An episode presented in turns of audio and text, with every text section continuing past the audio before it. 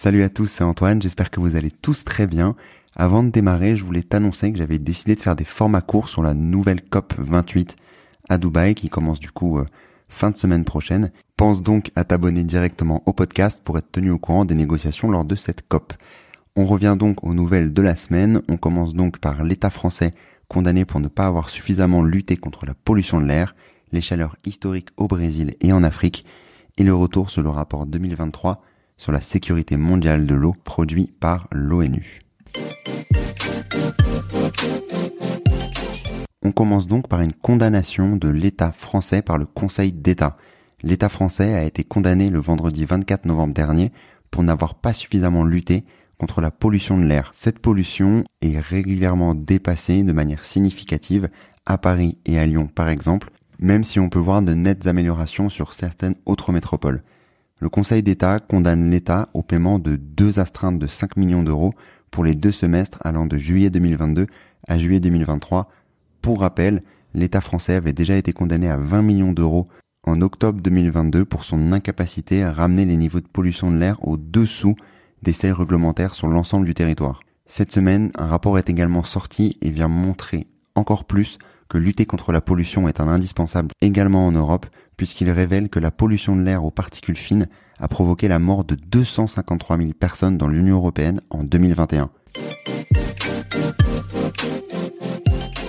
On continue les news de la semaine par un bulletin climatique des températures d'un point de vue mondial. Pour la première fois, la planète Terre a franchi en novembre, à savoir le 17 novembre plus particulièrement, la barre des plus 2 degrés de réchauffement mondial par rapport à la période de référence de 1850 à 1900. On est donc à plus 2 degrés par rapport à l'ère pré-industrielle. Cela ne veut bien entendu pas dire que nous avons déjà atteint les plus 2 degrés de réchauffement climatique d'un point de vue mondial puisqu'il s'agit uniquement d'un jour en particulier, mais cela montre que nous nous rapprochons dangereusement de ce niveau limite.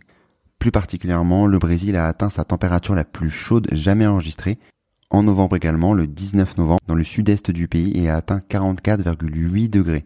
L'Institut national de météorologie du Brésil avait placé une grande partie du pays en alerte rouge et le journal The Independent a cité que les températures de Rio étaient jusqu'à 4 degrés plus chaudes sur cette semaine de novembre qu'elles ne l'étaient au cours de la période 1979-2000.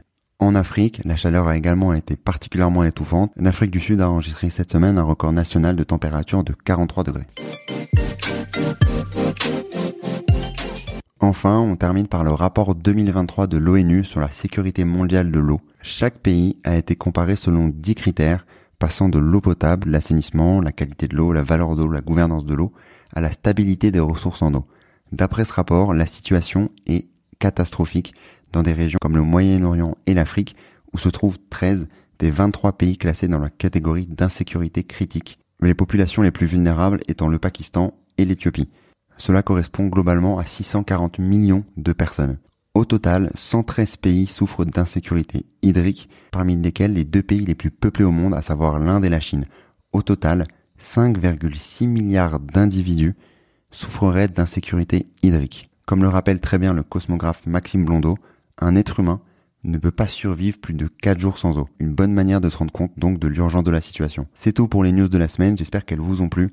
N'oublie pas de t'abonner au podcast si tu souhaites être tenu au courant des avancées des négociations, notamment sur la COP28 qui arrive d'ici fin du mois. Je vous dis à la semaine prochaine, salut